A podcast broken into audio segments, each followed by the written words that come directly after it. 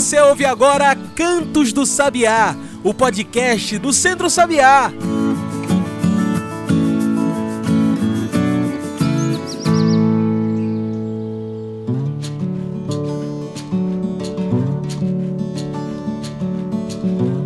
A todos e todas que nos ouvem agora pelo Spotify e demais plataformas. Eu sou João Lucas e está começando agora o Cantos do Sabiá, nosso podcast semanal sobre o campo, a cidade e o mundo.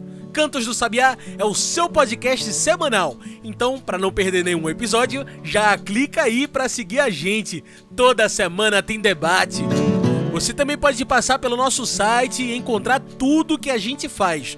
Anota aí www.centrosabiá.org.br, tudo junto e sem acento. Também pode trocar uma ideia com a gente pelas redes sociais: Instagram, Twitter, Facebook. Procure por Centro Sabiá.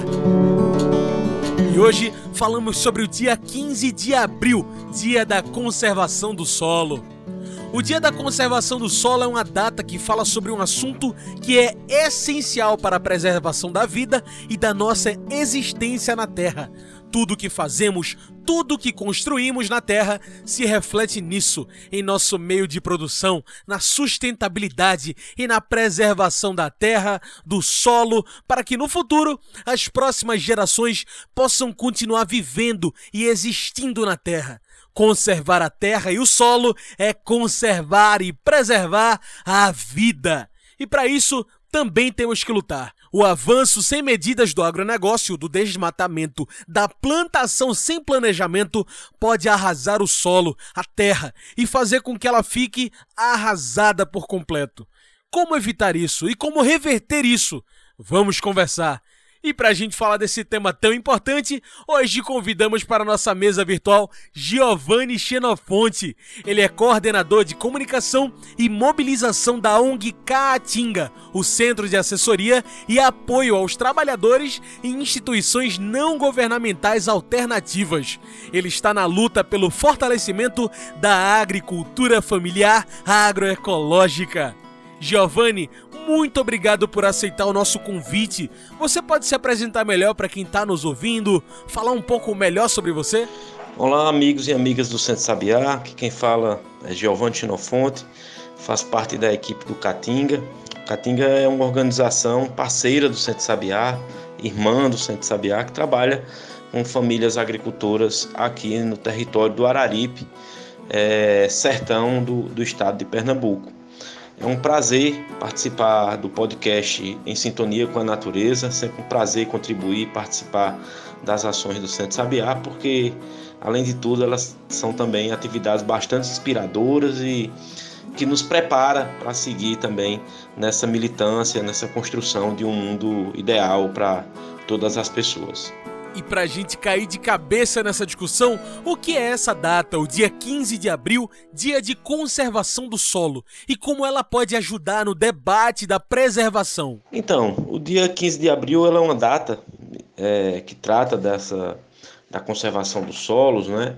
E normalmente quando um, uma data é criada assim, né? É, ela vem com a pretensão, com a intenção de que naquele dia a gente possa parar um pouco para refletir sobre o, sobre o tema, né? Então, o dia 15 de abril ele, ela foi separada para a gente refletir sobre a conservação do solo, né? Além também do, do dia 15, tem outras datas no nosso calendário que, que também nos convida a fazer essa reflexão.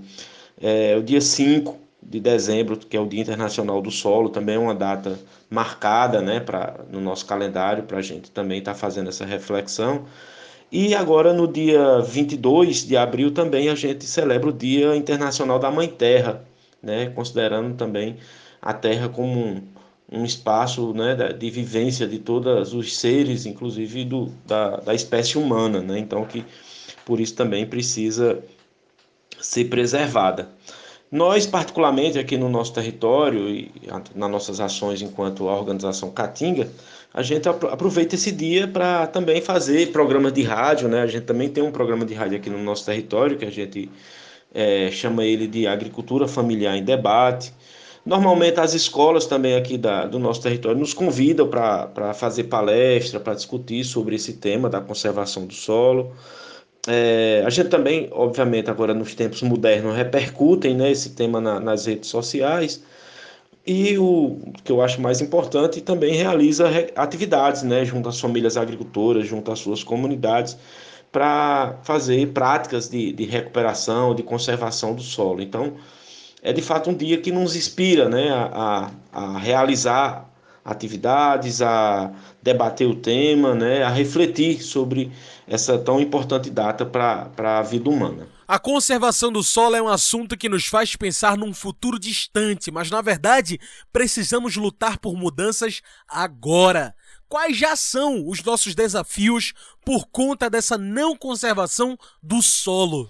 Bom, no que diz respeito aos desafios, é, os desafios são muitos e gigantescos, eu diria, porque nós estamos, inclusive, olhando para o nosso país, nós estamos num, num país onde o modelo vigente de agricultura, ela é, ao meu entender, bastante degradante, né? É, o agronegócio, ele explora grandes áreas de terra em um sistema de que compacta solo, em que desmata, em que desnuda o solo, em que contamina com agrotóxico, com adubos químicos e tal. Então, reverter um pouco esse modelo da agricultura dominante no nosso país é um grande desafio, né? um desafio gigantesco, eu diria. Né? É, mas é um desafio que a gente, de fato, precisa enfrentar, né? porque é, relacionado a ele está é, a história da alimentação, né? a gente ter o alimento né, do dia a dia, o alimento sagrado para a nossa existência. Então, é, solo, conservação de solo, está diretamente relacionada à produção de alimentos. Então, está direta, diretamente relacionada à nossa alimentação, né? ao nosso bem viver, o nosso estar, nossa, o sentido da nossa existência. Né? Sem alimentos, né, a gente não consegue, lógico, sobreviver no nosso planeta. Então, é, a gente tem o desafio de fazer essa reflexão, né? e o dia né, de 15 de abril ele está marcado para isso, né, para a gente refletir sobre essas questões, essas interconexões. E também a gente é, tem o desafio de apontar os caminhos possíveis, né, as soluções. E graças a Deus, é, o Centro Sabiá e a organização que eu faço parte, que é o Catinga, tem, junto com as famílias agricultoras aqui do nosso estado e de todo o Brasil, é, construir boas experiências que apontam caminhos para essas é, saídas, né? Então, é, as, a agrofloresta, por exemplo, que é uma das técnicas né, que o Sabiá desde sempre defendeu, ela, ela consegue, né, já demonstra na prática que é possível recuperar solo, que é possível preservar, cuidar e produzir alimentos é, em um solo vivo, né, um solo rico, né. Então, é, a gente, os desafios eles precisam caminhar um pouco por aí, né? Da gente fazer a reflexão, da gente apontar os caminhos, né? E óbvio, como a gente está em um país democrático, é necessário de que o Estado contribua para isso. Então, é muito importante né, que também a gente tenha, tenha leis né, de proteção do solo, é, de cuidado né, do meio ambiente. Então, é, os desafios passam, na minha opinião, por esse campo, né? o campo da, do conhecimento, o campo da, da prática, da vivência prática, né, e o campo da incidência também né, na, na, junto aos gestores públicos para que o Estado possa dar as garantias de proteção é, do, nosso, do nosso território, do nosso solo, né, aqui no caso. Segundo relatórios de 2015 da Organização das Nações Unidas para a Alimentação e Agricultura, a FAO, a degradação é um problema grave que atinge 33% das terras no mundo todo. Por isso é que eu pergunto: é possível reverter os danos que já causamos ao solo em nosso planeta? Ou o que já degradamos está degradado para sempre? Bom, eu sou um daqueles que acredito sim que é possível reverter essa situação. É... Mas para reverter, obviamente, eu acho que uma condição é mudar o modelo vigente da agricultura praticada no nosso país, porque esse modelo, ele, como todo mundo sabe, ele usa grandes máquinas que compactam o solo, que mudam a estrutura do solo. Eles usam uma carga muito grande de, de, de adubos químicos, né? E a gente está, inclusive, agora assistindo na, na, nos noticiários é, essa, essa demanda, né, por, por adubo químico, que, né, por conta da, da, da guerra na, na Europa, né, da, da, da Ucrânia com a Rússia. É, e então esse modelo ele precisa ser mudado, porque de fato é esse modelo que, que tem degradado, que tem tornado um pouco a, a, as terras mais in, é, improdutivas, né? que chega a esse número de 33% que você trouxe para a gente. Então, é, para reverter a situação, primeiramente precisa é, reverter o modelo de agricultura vigente, praticado no, no nosso país, dessa grande agricultura. Muda para onde? Né? Aí é onde estão tá as nossas respostas, graças a Deus. A gente tem um conjunto de experiências praticada por um conjunto gigantesco de famílias agricultoras que diz que, olha, terras em mão de famílias agricultoras produzidos em bases agroecológicas é capaz de produzir alimentos limpos, saudáveis, bom para a alimentação humana, porque não, não, não traz doença e esse sistema de produção ainda tem a capacidade de é, preservar o meio ambiente, de cuidar da natureza e de conservar os solos. Essas são a, é o que nos dizem né, as experiências agroecológicas das famílias agricultoras. Então, no, com base nessas experiências, eu acredito sim que a gente pode reverter essa situação. Obviamente, precisa querer, né? Precisa que os nossos gestores, a nossa sociedade, né? E é por isso que falar de, de, de conservação de solo no dia da. Quando, quando, marca no calendário esse dia é bom porque também a gente parte para conquistar a sociedade. Acho que a gente precisa ter uma sociedade entendendo é, da importância de reverter esse modelo de agricultura para a gente poder reverter, lógico, obviamente, é, esse modelo degradatório de, de, de, de dos solos. Né? Então, é, e espalhar né, a agroecologia aí pelo mundo, é, que esse é o nosso, a nossa intenção, o nosso intuito. Né? É, através da agroecologia é possível sim reverter é, todo esse, esse quadro aí de degradação. Muita gente acredita que lutar contra a queimada, contra o desmatamento e, é claro, contra o veneno dos agrotóxicos é algo que ajuda só as plantas. Mas como essa luta contra o veneno e o desmatamento influencia também o solo? É verdade, é verdade. Quando a gente luta contra contra as queimadas, contra o desmatamento, né, contra o uso de agrotóxico, né, de adubos químicos, a gente não não está pensando só nas plantas, né? Está pensando principalmente no, no ambiente como um todo, mas é, isso de fato contribui imensamente para a preservação do solo, né? E eu diria até para a recuperação, quando também você para de usar essas parafernálias todas, você pratica uma outra forma de agricultura, é, isso já, já influencia também no solo, né? Isso já traz melhorias, isso já consegue é, que a gente tenha um solo mais equilibrado. Então, de fato, quando a gente está falando da, de queimada, de desmatamento, né, de, de, do, do, de agrotóxico, a gente não está falando só de planta, né, a gente está falando de, de terra. Aliás, quando a gente fala de conservação ambiental, a gente precisa entender de que isso tudo é interligado, né? Cuidar do solo é cuidar da planta, né? é cuidar do planeta, é cuidar da nossa saúde, inclusivamente. Né? Solos ricos, saudáveis, também produzem alimentos ricos e saudáveis. Né? E alimentos ricos e saudáveis é, vai nos trazer também é, uma condição de, de saúde melhor. Então, essas coisas elas não se separam, elas estão extremamente interligadas, né? A gente é um planeta único, né? Como alguns trazem, é uma a Gaia, né? Que que algo que a gente faz em um local pode interferir em todo o planeta. Então, é, de fato, cuidar do solo é cuidar também é, da espécie, de, de toda espécie de vida do planeta, inclusive da espécie humana.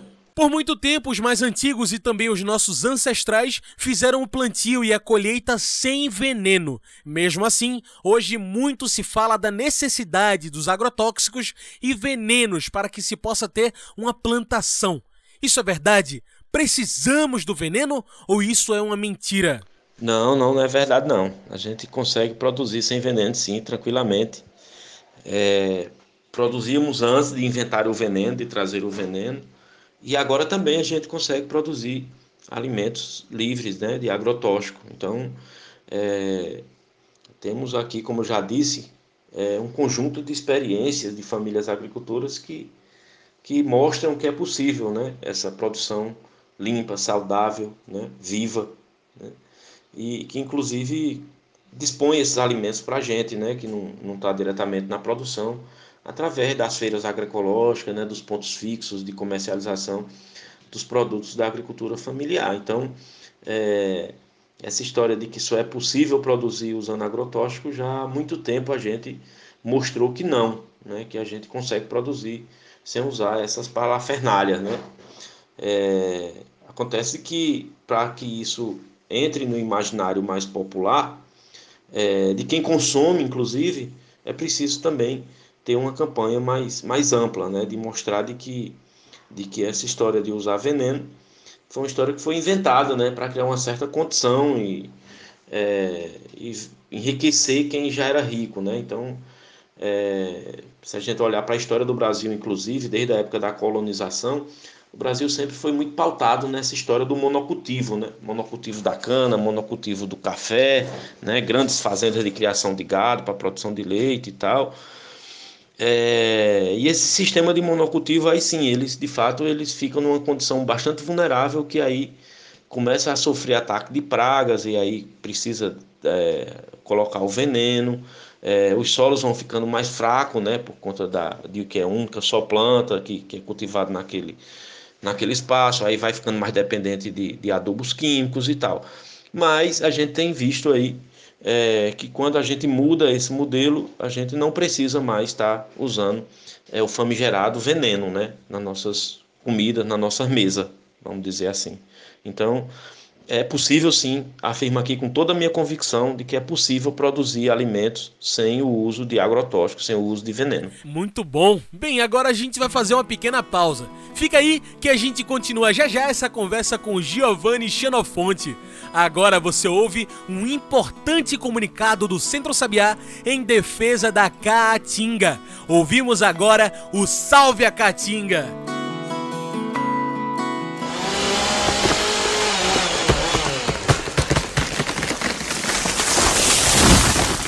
Cada árvore conta. Cada planta faz a diferença. A lenha não vale o preço da morte. Mais do que preservar o que ainda está de pé na caatinga, a gente precisa recuperar o que já se perdeu. Derruba árvores sem reflorestar é o acelerador do aquecimento global. Não tem para onde correr. Se desmatar, o clima vai piorar. As agroflorestas ajudam na regeneração do solo e do clima. Salve a floresta do semiárido. Salve a caatinga. Uma campanha do Centro Sabiá contra o desmatamento. Saiba mais em www.centrosabiá.org.br. E já estamos de volta. Você acabou de ouvir a campanha Salve a Caatinga, uma campanha do Centro Sabiá em defesa da Caatinga, em defesa da vida no Nordeste. Se quiser se informar mais sobre essa campanha e também sobre a defesa do Sabiá, a Caatinga, passe em nosso site. Acesse www.centrosabiá.org.br. Agora a gente segue aqui conversando com Giovanni Xenofonte e hoje falamos sobre a importância da conservação do solo. Por isso que é importante que a gente também ressalte aqui. Não basta só que o pequeno agricultor ou a agricultora familiar preservem o solo. A poluição química do veneno do agronegócio, das queimadas, dos grileiros, dos donos de gado e também do desmatamento que o governo federal faz vista grossa são alguns dos grandes causadores dessa degradação do solo, da terra arrasada. Como mudar isso, Giovanni? Como é que vamos conseguir sair dessa situação do Brasil onde quem manda no meio ambiente são aqueles que querem desmatar, degradar? É, de fato, não, não é uma. eu acho que eu não tenho essa resposta pronta. Se tivesse, eu já tinha mudado, mas não é uma, uma, uma tarefa fácil mudar isso tudo, né? Mas ela é possível, acredito que sim, né? Não é fácil justamente porque é uma situação estrutural, como eu disse, ela vem desde a época da colonização, né? Mas assim, quais são os caminhos possíveis para isso? Eu acredito muito na democracia. A democracia para mim é um caminho que é possível reverter essa situação. Se a gente tem uma sociedade mais consciente, se a gente elege nossos representantes também mais preocupados com essa ação, se a gente cria espaços democráticos para tratar desse assunto, né, com participação ampla da sociedade, a gente vai também tomando mais consciência, né, da dos caminhos que, que, que é possível tomar e de que os malefícios de que uma produção desse modo traz para todo o planeta e para toda a vida humana. Então, para mim, a democracia, radicalizar a democracia é um dos caminhos para a gente ir revertendo essa situação. É, lógico, eu também acho que a agroecologia é o caminho também para isso tudo, né? Porque não basta só a gente fazer a crítica, dizer de que esse alimento está contaminado, não presta e tal. Além de fazer a crítica, a gente está mostrando os caminhos possíveis para isso, né, de produção. Então, a agroecologia, uma produção mais consciente, né, uma produção em sistemas agroflorestais, como eu também já destaquei aqui, também é um caminho possível para reverter essa situação. Um outro caminho que eu acredito muito é da educação, né? A gente precisa levar esse debate para dentro da, da, das nossas escolas, a gente precisa levar esse debate é, para a educação é, fora das escolas, né, junto com as famílias agricultoras. Então, esse processo educacional também ele, ele é, é um, também um caminho possível, ao meu entender, para reverter essa situação. Eu acredito muito que um outro mundo é possível, que a gente precisa lutar por ele, né? E nesse outro mundo não, não cabe, não cabe o veneno, não cabe é, é, os adubos, não cabe o monocultivo, não cabe a concentração de terra, não cabe o latifúndio, não cabe o preconceito, né? não cabe nenhum tipo de, de, de, de fobia. Então, é, esse outro mundo possível é um, é um mundo é, bom para as pessoas viverem. Né? Então, a gente precisa combater o que provoca o mal da nossa gente. Né? Então, a gente precisa reverter isso tudo e eu acredito que, que a gente até vai conseguir. Se Deus quiser, a gente vai conseguir, a gente vai seguir nessa luta para essa reversão, né? E para a construção de um mundo mais, mais humano, um mundo mais é, ideal para o bem viver no nosso planeta, tanto de, das pessoas como de outros tipos de vida existente aqui no nosso planeta Terra. E então o que nós podemos e devemos fazer? A preservação do meio ambiente, do solo, da terra é garantia de um futuro. Qual então é o nosso dever para que de fato haja uma conservação do solo aqui no Brasil? É, veja, com, com relação aos deveres, eu gostaria de dividir minha pergunta sobre acho que dois grandes personagens importantes. E um são os produtores, né? Obviamente tem a gente criar condição para que as pessoas produzam é, alimentos zelando né, o meio ambiente, né, cuidando né, do meio ambiente. E a agricultura familiar, como eu destaquei, ela tem as plenas condições de fazer isso e tem é, mostrado que é possível né, através da agroecologia. É, eu acho que o outro grande público né, são os consumidores também, que eu acho que também tem um papel super importante é, nessa, nessa reversão, né, que é consumir né, lógico, alimentos, observando, né, observando de onde esse alimento vem, como é que ele foi produzido. Esse alimento, ele degradou o solo, então eu não consumo. Esse alimento conservou o solo, ele vem de uma produção sustentável, então eu consumo. Então, para mim, os consumidores, eles também têm um papel importante, né, na, na nessa, nessa construção, né, nessa, nessa ação de reverter um pouco essa situação aí de degradação dos solos e de todo o nosso planeta. Muito bem. Como nossa conversa está chegando ao fim, trago o nosso quadro do podcast, o Mete o Bico. Mete o Bico é o nosso quadro do podcast, onde o convidado, a convidada, trazem seus pontos finais para a nossa discussão. Bora lá? Giovanni, quais serão as consequências para o nosso futuro se não cuidarmos da nossa terra agora? mete o bico. Com relação às consequências, eu penso que, principalmente para nós que estamos aqui no semiárido, a conservação do solo ela também está muito atrelada à disponibilidade de água, né? É, e água aqui no semiárido é algo que sempre foi é, motivo de, é, de exclusão, né? Muitas pessoas não têm acesso é, regular né, à água, uma água de qualidade. Então, quando também você degrada o solo, você é, impacta no, na disponibilidade de água para as pessoas. Eu acho também que quando você contamina o solo, obviamente você traz um alimento contaminado, então isso também tem uma consequência na saúde das pessoas, né? E obviamente também quando você degrada os solos, né, essa forma de produção ela se torna mais cara, então produziu mais caro, o alimento também se torna mais caro. Então isso tem uma consequência, inclusive, no acesso a esse alimento e, consequentemente, na fome. Né? Então, é, as consequências, se a gente não reverter esse modelo de produção, são trágicas, né? São bastante trágicas, né?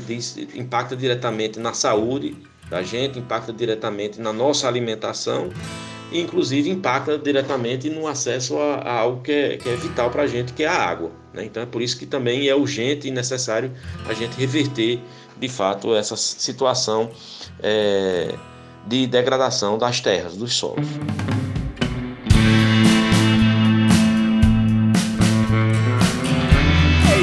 Giovanni, muito obrigado pela sua participação. Infelizmente, o nosso tempo de entrevista está acabando.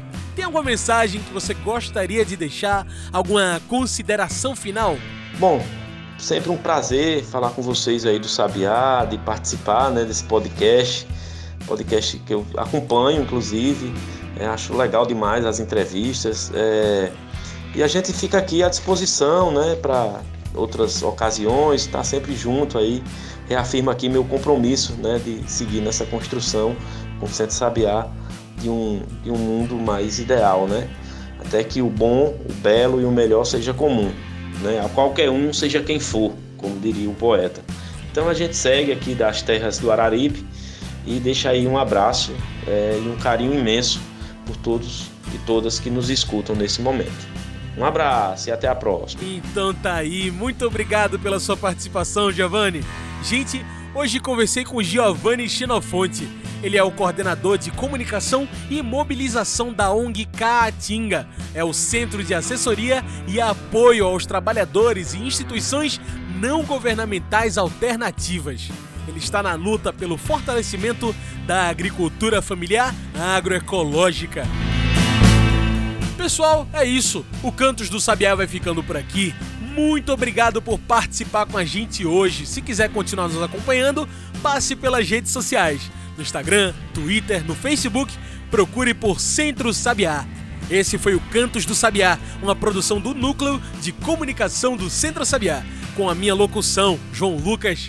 Tchau, pessoal, e até o próximo Cantos do Sabiá. A gente se encontra na semana que vem.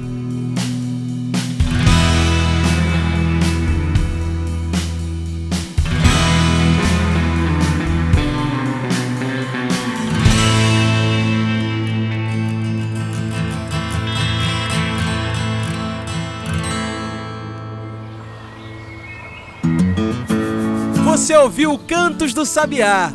Cantos do Sabiá é o podcast do Centro Sabiá.